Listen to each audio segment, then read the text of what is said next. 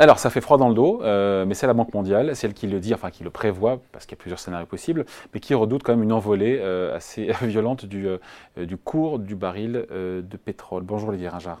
Bonjour. Vous êtes directeur des investissements chez Neuflis. OBC, la Banque mondiale qui a raison de rappeler que le marché du pétrole pourrait être évidemment très très perturbé si le conflit entre Israël et le Hamas devait s'étendre dans la région, même si pour le moment ce n'est pas le cas. Je pense que cette Banque mondiale, elle dit plusieurs choses. D'abord, elle a un scénario central, et sur ce scénario central, elle évoque le fait que l'année prochaine, le prix du baril de pétrole va plutôt baisser. Il sera en moyenne à 81 dollars. Et puis ensuite, elle a des scénarios euh, alternatifs. Et sur, sur, ces scénarios alternatifs, hein, comme vous le disiez, il y en a trois.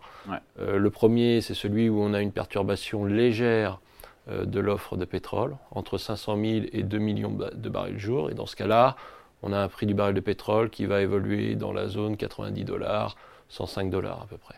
Le deuxième. Ce qui reste supportable. Ce qui reste, ce qui reste euh, supportable. Pas souhaitable, mais supportable. Pour rappel, hein, euh, après, euh, le conflit, après le début du conflit russo-ukrainien, le prix du baril de pétrole était monté très rapidement à 130 dollars. Et puis pendant quelques mois, on était sur une moyenne autour de 110 dollars. Mm. C'était au cours du premier semestre de l'année 2022.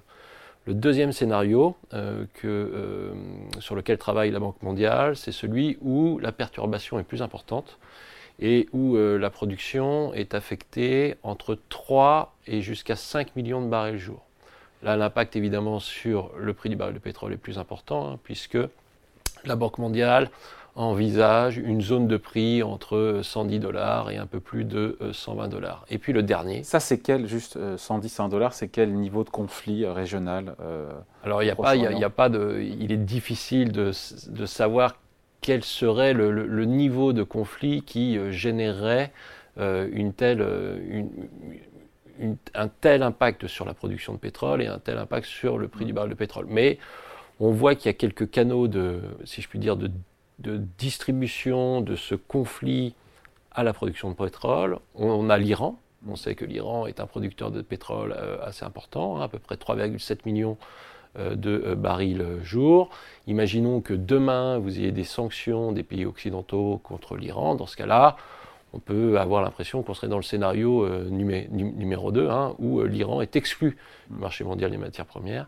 Et donc, on se retrouve euh, avec cette hausse envisagée par la Banque mondiale. Et puis le dernier scénario. c'est le pire, le scénario catastrophiste, catastrophique. L'Iran est totalement, pour le coup, euh, dans le conflit. Euh, oui, c'est sans doute un peu plus que ça, puisque la Banque mondiale considère que dans ce cas-là, vous auriez une réduction de la production de l'ordre de 6 à 8 millions de barils par jour, donc c'est à peu près deux fois euh, la production euh, de, l'Iran, et, on se retrouverait dans un scénario de prix entre 140 et jusqu'à 157 euh, dollars. Et là, on, imagine effectivement un conflit probablement plus important, avec potentiellement des difficultés dans le détroit d'Ormuz. Vous savez que dans le détroit d'Ormuz, vous avez à peu près 20% de la production mondiale de pétrole qui passe, également un peu de production de gaz non liquéfié.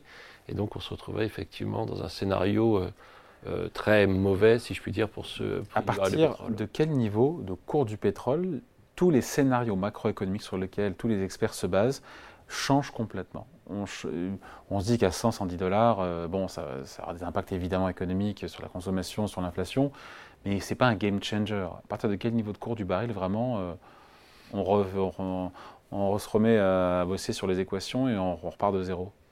C'est une, bonne question, mais malheureusement, il est très difficile d'y répondre avec, euh, avec grande certitude. Euh, si vous regardez les, modèles économiques, hein, euh, vous avez des modèles économiques qui vous disent que une hausse de 10 dollars du prix du baril de pétrole a un impact sur la croissance économique sur un an de l'ordre de moins 0,2% sur le PIB et un impact sur l'inflation de l'ordre de plus 0,2% à plus 0,3%.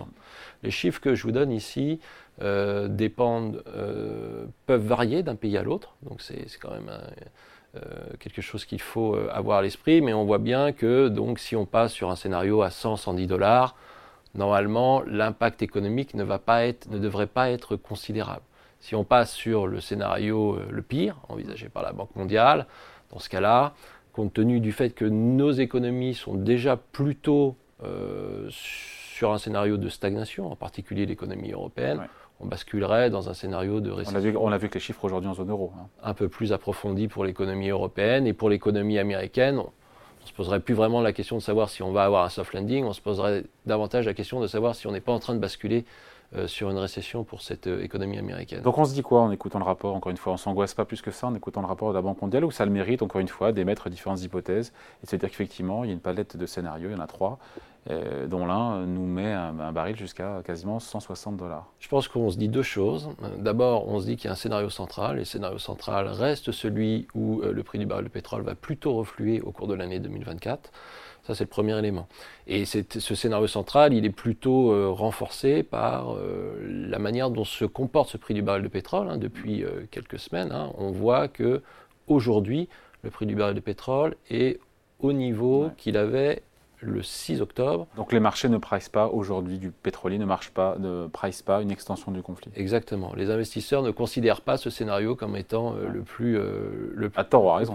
Mais en tout à tort ou à raison, effectivement, mais pour l'instant ils ne considèrent pas euh, ces scénarios envisagés par la Banque mondiale comme des scénarios possibles, pour ne pas dire probables. Et puis deuxième élément avec ce travail euh, fait par euh, la Banque mondiale, on a une compréhension, euh, même si ce, ne sont que des scénarios hypothétiques, une compréhension de la manière dont pourrait évoluer le prix du baril de pétrole, ce qui nous permet derrière de tirer des droites, si je puis dire, à savoir, selon les scénarios de la Banque mondiale, dans le scénario du pire, qu'est-ce que ça signifierait pour l'économie mondiale, et puis qu'est-ce que ça signifierait également pour l'investisseur sur les marchés financiers. Allez, merci beaucoup. Explication signée Olivier Ringard, directeur des investissements chez Neuflise OBC. Merci à vous. Merci.